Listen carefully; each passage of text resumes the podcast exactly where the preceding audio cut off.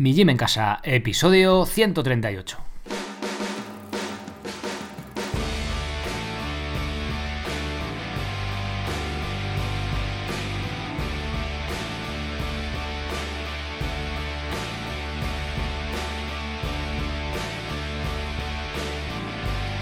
Muy buenos días a todos, soy Sergio Catalán de mijimencasa.com y os doy la bienvenida a un nuevo episodio del podcast de Mi Gym en Casa, el programa, la radio donde hablamos de entrenamiento y de alimentación desde un punto de vista diferente e independiente, intentando informaros, intentando dar más información a la que podéis encontrar por ahí, otro punto de vista y también herramientas para que sobre todo pues podáis poner toda esta información en práctica, ¿no? que es lo que tenéis a través de los cursos en mijimencasa.com y a partir justo desde ayer ya tenéis el primer plan que habéis votado, que es el plan de cardio, que es de lo que vamos a hablar hoy. No voy a meteros ahí mucha publicidad, porque lo vamos a ir, vamos, al final del todo os diré un poco qué tiene que ver todo esto de el plan este, en qué está basado, ¿no? En qué evidencia, en qué recomendaciones, y como va a salir sobre la marcha los estudios, bueno, pues lo vamos comentando, ¿vale? Para no meteros ahí demasiado, demasiado tronco al principio.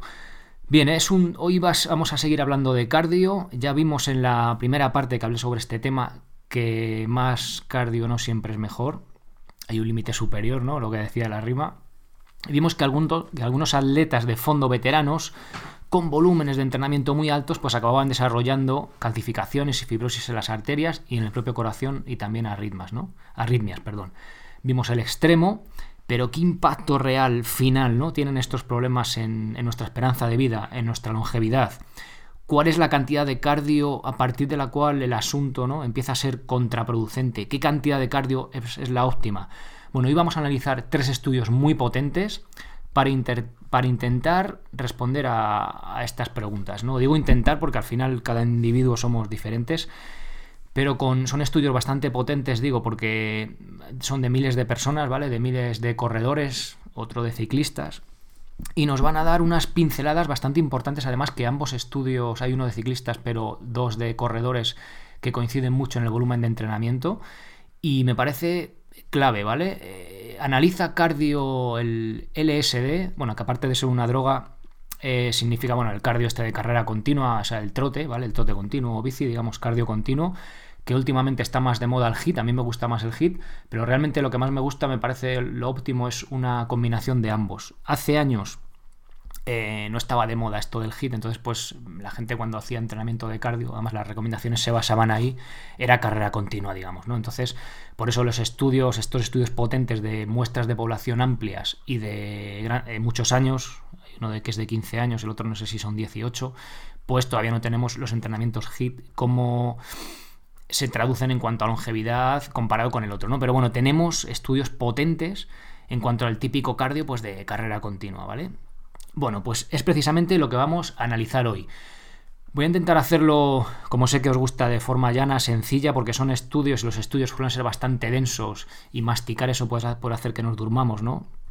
O que cambiemos o que apaguemos el podcast. Entonces vamos a intentar hacerlo ameno, hacerlo ligero y quedándome con las cosas claves e importantes porque al final podemos aplicar, ¿vale? Bueno, pues vamos a por ello. Ah, antes, que se me olvidaba, os he puesto en la página, en la web principal, en mijimencasa.com, bueno, aparte que ya tenéis el plan de cardio que le podéis echar un vistazo. Eh, por cierto, en el vídeo de presentación he puesto un pequeño vídeo de creo que son 6 minutos. Os explico un poco cómo funciona y si os interesa, pues ahí podéis ver la información. ¿vale? Están abiertas la lección la 1 y la 25. Solo he publicado hasta la 8 porque es que ha sido súper denso, me ha llevado eh, había adelantado algún artículo o alguna cosa por ahí, me ha llevado todo el tiempo que había adelantado, con lo cual lo he tenido que partir en dos partes. Eh, al final de todos los cursos y tal, tenéis, eh, no encontráis el que buscas, lo de vota los próximos cursos, ¿vale? Pues ahí tenéis una encuesta como la que os mandé hace Navidades, muy sencilla, ¿vale? Para que pinchéis en el curso que os mola, que queréis que sea el próximo. ¿Queréis que el próximo sea la segunda parte de este, de este curso de, de cardio, perdón, de este plan de cardio? Pues tal, o podéis votar el plan que queréis o el curso que queréis. Los socios os va a aparecer a todos la misma encuesta, pero a los socios os va a aparecer, o sea, la misma, pero a mí me va a parecer que sois socios y a los que no sois socios, pues como que no sois socios. No pasa nada, simplemente los socios, vuestra puntuación eh, cuenta más, digamos, ¿vale? Me parece justo que sea así. Que la otra vez por motivos técnicos, pues no fui, bueno, no me di cuenta y no lo hice. Bueno, eh, vamos al, allá con el tema que nos ocupa. Bueno, ¿cuánto cardio es lo óptimo? Vamos a ver eh, Copenhague y los estudios del corazón. ¿vale? la capital de Dinamarca se han realizado, al menos que yo haya encontrado, dos estudios en cuanto a cardio y a mortalidad. Que todas las personas que analizas sean de la misma ciudad, hace que tengan hábitos muy parecidos. Y aunque no elimina los factores de confusión, es decir, por ejemplo, eh, no elimina que uno fume o que uno beba alcohol, ¿vale? Pero facilita, digamos, pues que sean grupos más homogéneos, ¿no? Así que bueno, aplaudimos a esta ciudad por estas iniciativas que tiene. Bueno, como ejemplos de este tipo de estudios en ciudades ya vimos el, estudio de Roseto, que es el, pueblo ese de Transilvania que tenía mayor esperanza de vida que sus vecinos, que se llamó el efecto Roseto, que eran, os lo recuerdo, inmigrantes italianos y como tenían el modo de vida este mediterráneo de juntarse mucho, de tomarse ahí sus vinos, no porque bebieran, sino porque se juntaban para tomarlo y tal, así como mucho de colegueo, pues eso, esos fuertes lazos sociales hacía que vivieran más, ¿no? Aunque eh, bebieran igual que los otros y demás. O el estudio Philly, que es el pueblo donde más sexo protegía frente a enfermedades del corazón, que por cierto ya hemos hablado que hay algunos estudios que el sexo lo ven como un ejercicio de cardio, ¿vale? Ahí os dejo el enlace a las notas del episodio por si queréis escucharlo o incluso, eh, bueno, leerlo, ¿no? Pero bueno, como decía mi abuelo, o sea, mi abuela, vaya, vas a parar a Pastrana, ¿no? Bueno, pues siempre con lo mismo, ¿no? Bueno, venga, volvamos a Copenhague. Vamos ya con el estudio en sí. Vamos a analizar dos. Primero uno de ciclismo, de bici y otro de carrera continua. Vale. En el primero siguieron a 5.106 ciclistas de ambos, sexos, de ambos sexos perdón, con edades comprendidas entre los 21 y los 90 años. Analizaron la intensidad y la duración de sus entrenamientos a lo largo de 18 años durante los cuales murieron 1.172 de los ciclistas. A ver, recordad, se murieron una quinta parte más o menos. Recordad que, había hasta 90 años, con lo cual es natural que se murieran, ¿vale? Siendo solo de estas mil y pico muertes, 146 provocadas por enfermedad cardiovascular. Digo solo porque prestad atención a este dato. Eh, nos sale, si hacemos la regla de tres, que murieron por enfermedad cardiovascular el 12%, ¿vale? Cuando en Europa las muertes provocadas por este motivo es del 50%. ¿Os dais cuenta de, la gran diferencia? El 12 frente al 50. Ahora con este dato ya no parece tan problemático, tan problemáticas las adaptaciones negativas que vimos por demasiado cardio en, la primera parte de este bloque, ¿no? ¿Os des cuenta, no? Bueno, aunque nos queda hablar de volumen e intensidad. Bueno, el estudio muestra los datos de forma muy interesante y práctica y relaciona la intensidad del pedaleo con la esperanza de vida. Es muy curioso, ¿no? ¿Cuántos años te suma? Bueno, pues vamos a verlo.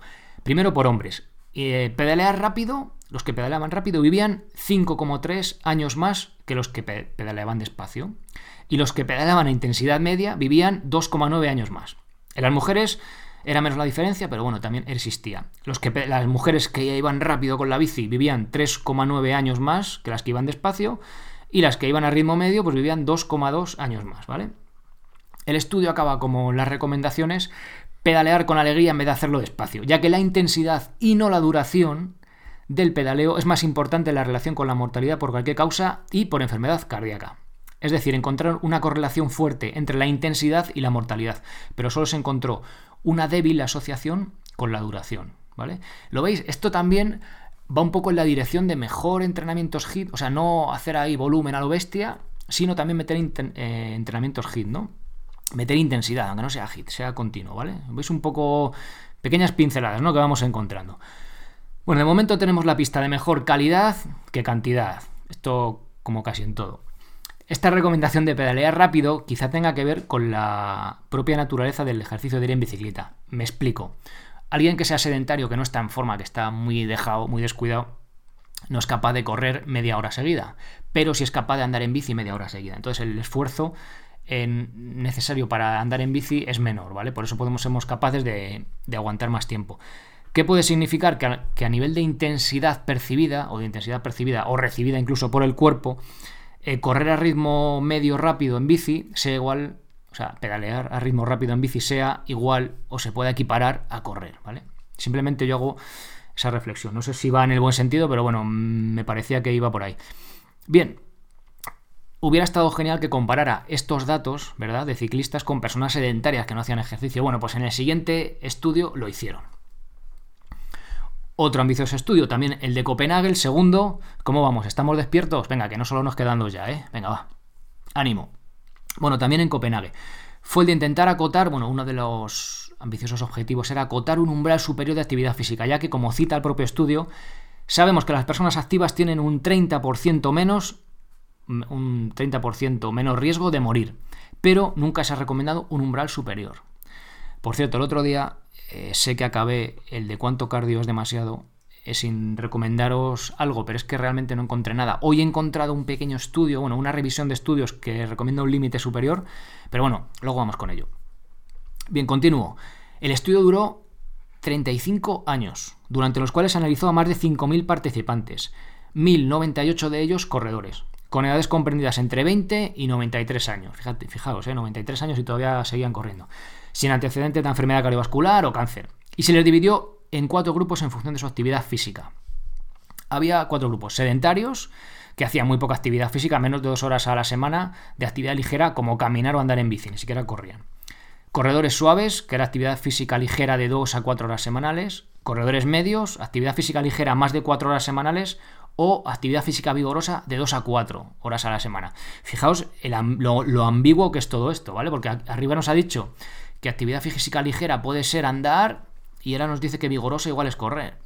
Bueno, y la última categoría, la cuarta, era actividad física muy vigorosa. Eh, habla de, aquí de MET, que es una unidad para medir el gasto energético metabólico. Bueno, ya lo veremos más adelante, ¿vale? En otro episodio. No vamos a. Bueno, actividad física muy vigorosa, que nos cuesta mucho. Más de cuatro horas a la semana, o ejercicio físico intenso habitual o competitivo varios días a la semana. Bien.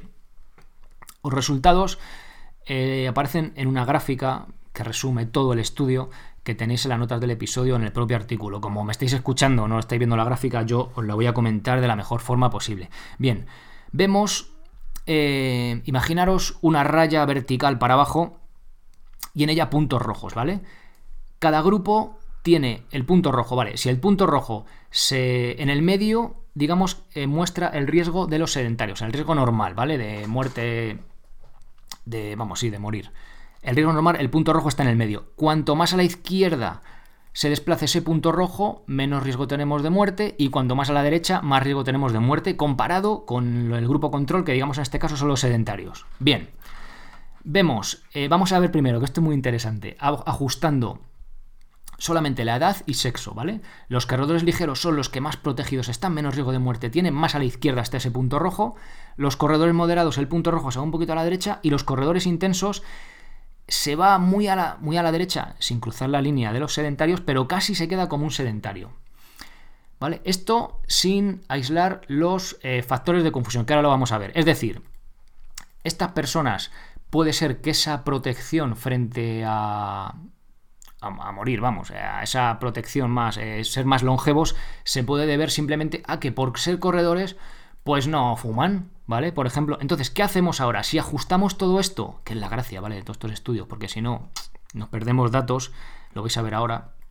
Si ajustamos todo esto a edad, sexo, pero además tabaco, alcohol, educación y diabetes, o sea, es decir, eh, vale, tú fumas, eh, tú eres corredor, sí, pero fumas, vale, pues ahora lo vamos a ajustar. ¿Eres diabético? ¿Vale? O sea, eh, vamos a comparar a los corredores súper sanos que no tienen nada de esto, y con los eh, sedentarios super sanos. Entonces aquí ya sí nos podemos hacer una idea más precisa, aunque no totalmente exacta, de qué impacto tiene el volumen este de cardio de entrenamiento que están haciendo en la longevidad.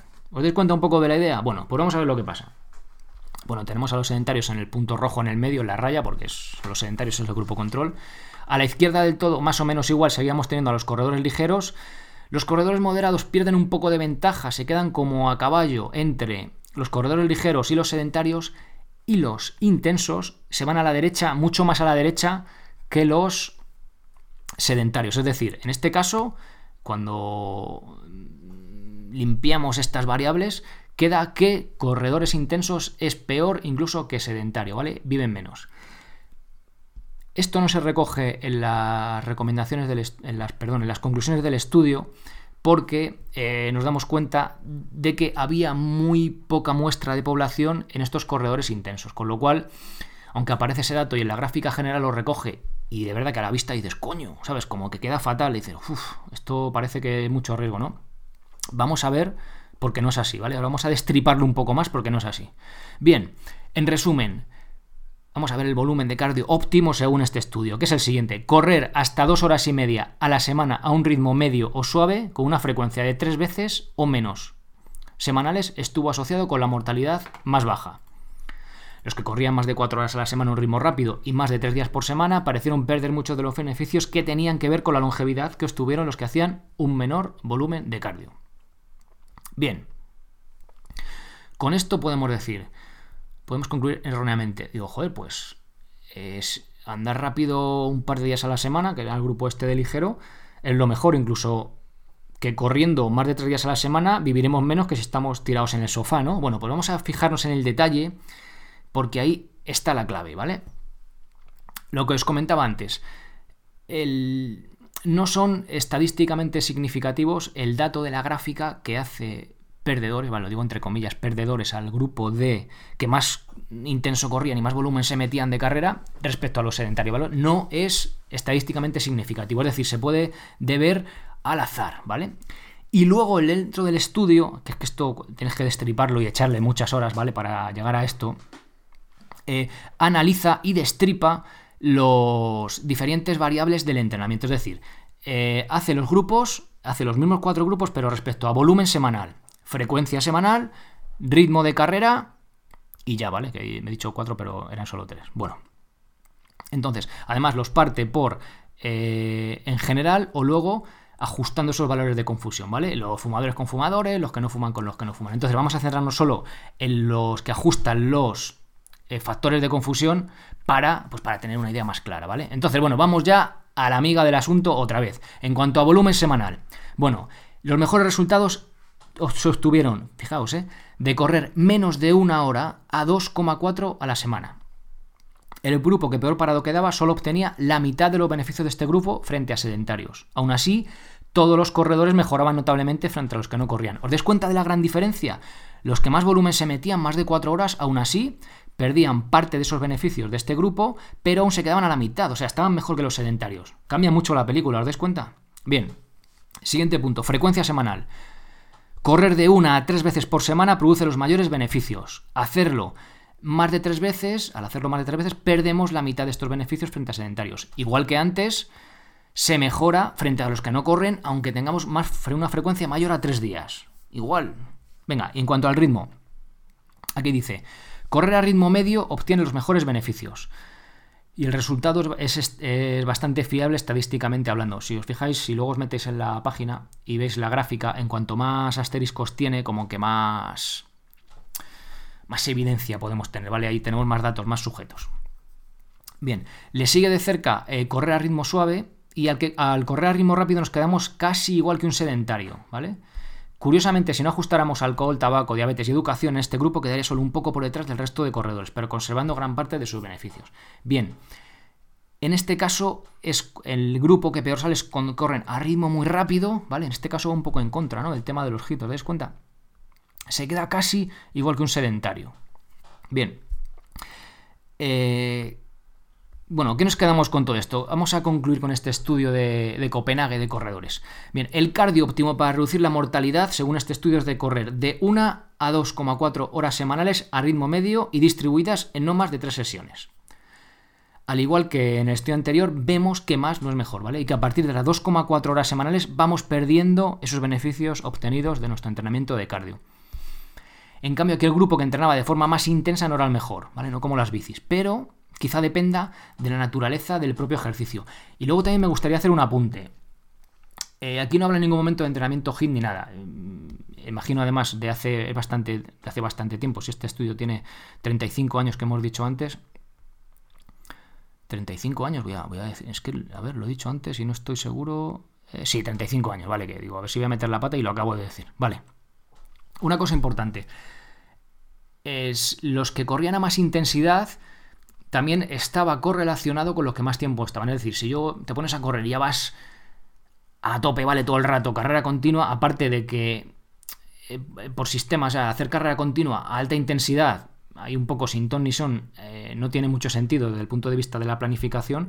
En cambio, tampoco tiene, o sea, si buscamos salud, tampoco vemos que es la, la dosis adecuada. Quizá si hacemos esto en entrenamientos HIIT, que el volumen es mucho, mucho menor, sí que podemos obtener los mismos beneficios del cardio moderado a ritmo medio, o sea, en cuanto a volumen moderado, que es este, bueno, de 1 a 2,4 horas, o incluso más, ¿vale? Ahí no lo sabemos. O sea, no habla de entrenamientos HIIT, habla de carrera continua, pero a ritmo altísimo, ¿vale? Entonces ahí quedamos un poco vacío.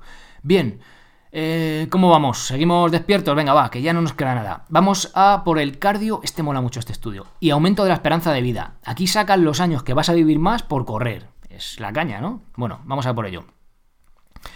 Este estudio es de Texas o Texas. Bueno, van más allá y se mojan con los años extra de vida que obtendremos al correr. Se hizo a lo largo de 15 años con 55.000 adultos, con edades entre los 18 y los 100. Aquí tenemos ya centenarios. Bueno, los corredores tenían un 30% menos riesgo de morir por cualquier causa y un 45% menos riesgo de hacerlo por enfermedad cardíaca, lo que se traduce en que correr aumenta la esperanza de vida en 3 años. Así, de golpe, si eres corredor, 3 años. Joder, que si no te gusta correr que lo odia, dices, joder, pues para vivir 3 años, pues como que no corro, ¿no? Al final os des cuenta de la magnitud que tiene. O sea, todo va sumando y que tú corras ya no vale para todo, ¿vale? Si tú luego bebes un montón, comes mal, realmente igual te merece la pena si odias correr, comer bien, porque a lo mejor pesa más, eso igual lo vemos otro día, que el propio que la propia carrera, ¿no? Pero bueno, cada esto es un estudio, es una muestra de población grande, son datos generales que no tienen por qué aplicarse a ti, pero fijaos que si odiáis correr, oye, al final son tres años. Está mal que lo diga yo por aquí, que recomiendo hacer ejercicio, pero bueno, todo suma, ¿vale? Venga, seguimos. Igual que el estudio de Copenhague, los mayores beneficios se obtuvieron con dosis moderadas y ritmos medios. Más concretamente, aquí habla de volumen semanal de kilómetros, que es de 9,6 a 18 kilómetros a la semana, con un tiempo de carrera de entre 50 minutos a 2 horas y una frecuencia de 3 días a la semana.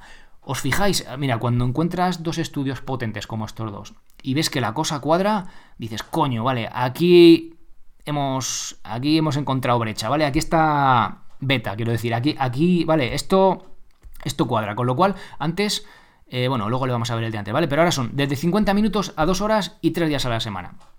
Aquí nos habla de ritmo, otro ritmo distinto, ¿vale? De 6.15 el kilómetro a 5.20 el kilómetro, que como vemos esto el ritmo muy subjetivo. Este ritmo eh, lo califica de modesto. Los que seáis corredores veréis que es un ritmo, pues trote, ¿sabes? Tampoco, si sois competitivos, es trote cochinero, pero si sois corredores así populares, pues es un ritmo así normalillo.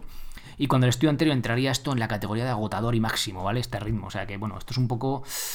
Depende un poco de, tu, esfuerzo, de tu esfuerzo percibido al final, ¿vale?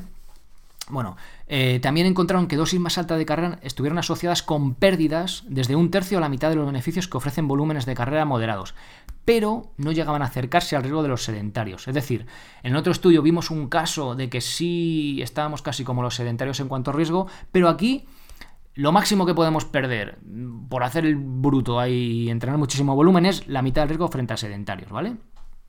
Bien.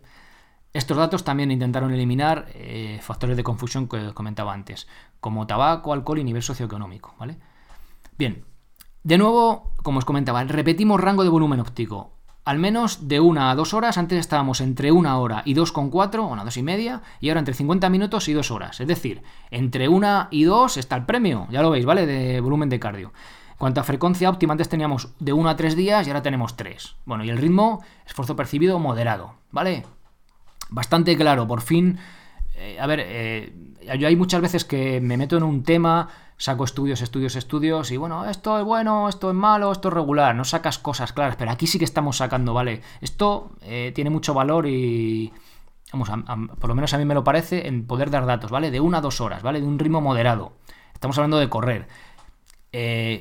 esto, lógicamente, aunque no tenemos una evidencia clara para decirlo, es decir, si yo hago más intensidad, tengo que reducir ese volumen y si hago menos intensidad, tengo que hacer, eh, tendría que hacer más. Por ejemplo, me estoy pensando ahora mismo en la bici, estamos hablando de correr, son de una a dos horas, el cardio óptimo para salud. Si yo quiero competir, tendré que pasarme eso, ¿vale? Eso está claro. Estamos hablando aquí de salud, de longevidad. Si yo hago bici, pues a lo mejor en vez de hacer de una a dos horas, tengo que hacer de dos a cuatro, no lo sé, ¿vale? Dependerá del esfuerzo percibido que tengamos y de la intensidad. Bien. Y el último estudio ya que va a intentar responder a cuánto cardio es demasiado, bueno, que ya va siendo hora ¿no? de responder a esta pregunta desde el otro día. Bueno, pues en un paper, un artículo científico titulado esto del inglés, claro, traducido, potenciales efectos adversos cardiovasculares del ejercicio de resistencia excesivo, vaya nombre, que analiza gran cantidad de estudios sobre este tema y fija el límite superior de ejercicio aeróbico vigoroso seguro en torno a una hora diaria. Dice que más de eso es contraproducente y puede causar efectos cardiovasculares adversos en algunos individuos, solo en algunos, ¿vale? Es el umbral, es el único umbral superior que he encontrado en, en cuanto a estos estudios, ¿vale? Bueno, bien, mm, recapitulando, con todo lo que ya hemos visto, este umbral puede representar la cantidad de cardio en la que estaríamos peor que un sedentario, ¿vale? Pero no es la dosis óptima en cuanto a salud. Este umbral que os he comentado estaría en el volumen semanal de unas 7 horas. Más de 7 horas, ¿vale? Encima vigoroso. O sea, ya en plan, podría ser, digamos, carrera, ¿vale? De, carrera. Si es bici, pues igual no es tan vigoroso, ¿vale? Podemos hacer, podemos ir a ritmo fuerte, pero si estamos haciendo pues es una salida de fondo de 100 kilómetros, pues no sería esta intensidad, ¿vale? Bueno, habiendo visto ya varios estudios, que quizá nunca sean suficientes, ¿vale? Nos vamos haciendo una idea, pero... Vale, ¿a qué ritmo tengo que correr? ¿Qué pasa, por ejemplo, si hago un entrenamiento de alta intensidad de 10 minutos? ¿Equivale a 10 minutos de cardio? ¿A media hora? ¿A una hora? ¿A 20? Dependerá de la intensidad del proceso de ejercicio, ¿vale? Y antes de intentar responder a estas cuestiones, merece la pena pararnos a ver qué dicen las recomendaciones oficiales, que en este caso también están basadas en estudios. Digo en este caso porque cuando escucho la palabra recomendaciones oficiales me da así uh, como un escalofrío porque me acuerdo de la Asociación Española de Pediatría recomendando unas galletas, bueno, altas en azúcares y con grasas hidrogenadas para nuestros hijos, ¿no? Entonces como que me entra la me sube así un calor por dentro y no me gusta, ¿vale? Pero en este caso las recomendaciones oficiales en cuanto a ejercicio, bueno, que las hace la ACSM, American College Sport of Medicine o algo así, el Colegio Americano de Medicina del Deporte, la traducción, junto con la Asociación Americana del Corazón, ¿vale? Las tienen así como conjuntas en un documento propio, eh, con un montón de estudios, ¿vale? Van un poquito como que no se mojan mucho, ¿vale? Yo he estado leyendo, viendo los estudios, a ver, podemos mojar más allá, pero para ser una recomendación oficial, Creo, desde mi punto de vista, que no tiene sesgo de, pues de la industria alimentaria, como puede ser en el caso de las, de las que van en cuanto a alimentación, ¿vale? Me han parecido bastante lógicas y además que van en función de estos estudios. Bueno, pues el próximo día que hablemos de, cardio voy a hablar de esas recomendaciones y en el plan de cardio que justo salió ayer tenéis eso, ¿vale? Empieza precisamente en el nivel cero, ¿vale? Con la recomendación con las recomendaciones mínimas de esta de, esta de la asociación esta americana de, del corazón y de la, del, colegio americano de medicina del deporte que os comentaba y bueno, eh, tenéis ahí el plan de cardio, que tenéis el documento por si queréis verlo en inglés, si sabéis inglés bien, si no, pues no os va a decir mucho. Y tenéis todo eso. Entonces, desde el nivel cero que empezamos los niveles 0 y el 25 lo tenéis en abierto, ¿vale? Para que echéis un vistazo un poco a que lo vais a encontrar. Y en el propio plan de cardio tenéis todo, pues preguntas, ¿se puede hacer con otro ejercicio que no sea correr? Es para mí, dependiendo del nivel que tengáis. Si ya sois capaces de correr media hora seguida sin ahogaros y de forma normal, o sea, normal, eh, continua me refiero, eh, semanalmente, varias veces a la semana, el plan este no es para vosotros, ¿vale? Habrá más avanzados, ¿vale? Habrá más entrenamientos hit, más burpees, comba y demás, algo más, más cañero, pero me parece lógico empezar por el principio, por el nivel más bajo para que cualquiera se pueda meter ahí, ¿vale? Entonces, en las recomendaciones que hace que hacen estas asociaciones, que al final eh, el resto de recomendaciones oficiales, tanto a nivel europeo como de otros países, eh, van detrás, ¿vale? Están como a la zaga y, van en la línea de, esta, de estas recomendaciones. Y me gustan porque realmente eh, dicen que son las recomendaciones mínimas, pero luego hay que superarlas. ¿Y sabes de qué forma es la forma óptima de superarlas? Bueno, pues en cuanto a intensidad, ¿vale? Nos mantenemos en el volumen de cardio eh, que los estudios, que estos dos estudios potentísimos que hemos visto de una a dos horas eh, nos dan como bueno, ¿vale?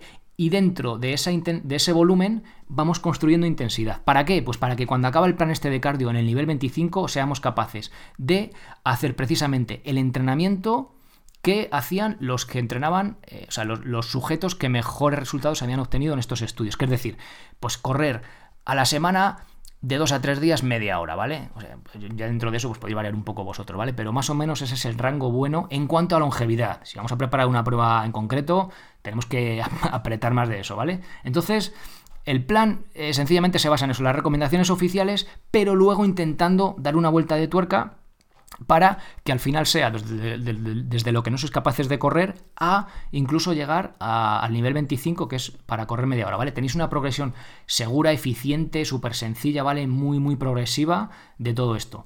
Eh, en, cada, en cada nivel, bueno, lo podéis ver ahí, ¿vale? El 0 y el 25 están abiertos. Tenéis un dibujillo de un monigote esquemático, que es, el, el monigote sale como hablando, o con una nota musical que es como que va silbando, o con una gota de sudor que significa el esfuerzo percibido, ¿vale? Y tenéis todas las indicaciones que podéis que podéis necesitar, la equivalencia en pasos, ¿vale? Que ya sé que tenemos que andar 10.000 pasos diarios, qué parte de este entrenamiento, cuántos pasos son, y luego pues tenéis un poco qué tal te ha ido, qué has sido capaz de, sido capaz de, completar todos los entrenamientos y en función de cómo, eh, cómo respondáis os pasa al siguiente nivel, os mantiene o incluso vais para atrás, ¿vale? Si tenéis alguna pregunta ya sabéis que me la podéis mandar desde el apartado contactar y al final del todo, para lo más frikis, ¿vale? Para que no se quede ahí, para que no digáis, tenéis eh, la intensidad en MED, este el, equivalente de gasto energético, digamos, que lo veremos también otro día, de este entrenamiento, ¿vale? A medida que vais estando más en forma, el mismo entrenamiento supone menos esfuerzo percibido, con lo cual menos gasto energético, ¿vale? Con lo cual, eh, ¿por qué pongo todo esto el rollo este del MED? Para cuadrar cada una, todas y cada una de las sesiones con eh, las recomendaciones oficiales. Y todas y cada una no. Digo por qué. Porque hay tres de ellas en las que, a propósito, estamos por debajo de las recomendaciones oficiales. ¿Por qué? Para ser capaces de asegurar el entrenamiento, ¿vale? Y para ser capaces de asimilar eso que hemos hecho para poder seguir progresando. Igualmente eh, va todo desde la recomendación cero, que bueno, os la digo ya, que son andar cinco días a la semana, media hora a ritmo rápido, ¿vale? En, en, ese momento ya estaríamos cumpliendo las recomendaciones oficiales. Con lo cual, si tenéis una lesión, no os gusta correr, eh, tenéis cierta edad y ya, mira, no os apetece poneros a correr por si hay riesgo. Pero bueno, aún así, oye, os intento probar el, plan hasta donde lleguéis, ¿vale?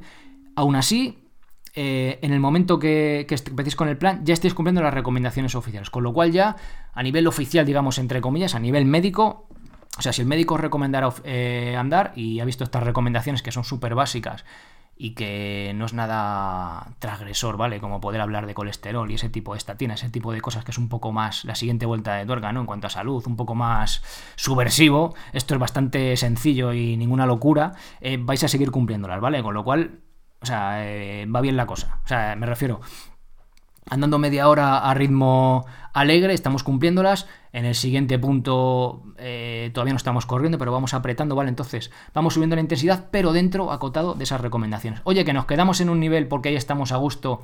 Mira, yo que tengo ya 60 años no quiero correr, bueno, pues ya está, ¿vale? Pero ya nos quedamos ahí y sabemos el cardio óptimo que podemos hacer.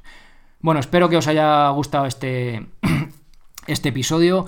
Eh, yo sé que es un poquito denso porque hay muchos estudios, pero es que me parece eh, súper básico y súper importante eh, ver qué dicen los estudios para poder sacar conclusiones. Ya os digo, son muchas horas detrás del ordenador revisando la letra pequeña de los estudios porque hay cosas que dices, jo, esto no me cuadra, ¿no? Y cuando vas tirando del hilo encuentras cosas que decías, coño, esto no está aquí en el resumen, ¿no? Pero bueno, entonces espero que, oye, que os haya resultado interesante. Ya sabéis, de una a dos horas a la semana o de 50 minutos a dos horas y media a ritmo medio, ¿vale? En unas tres sesiones. ¿Podemos sustituir cada uno de esos por un entrenamiento HIT? Yo pienso que sí, ¿vale? Pero en este caso estamos hablando de cardio moderado. Bien, ya hablaremos un poco de intensidades más adelante. Bueno, espero que os haya resultado interesante este episodio. Si es así, eh, os agradezco esas valoraciones de 5 estrellas en iTunes, esos eh, corazoncitos de me gusta en iVoox o esos comentarios.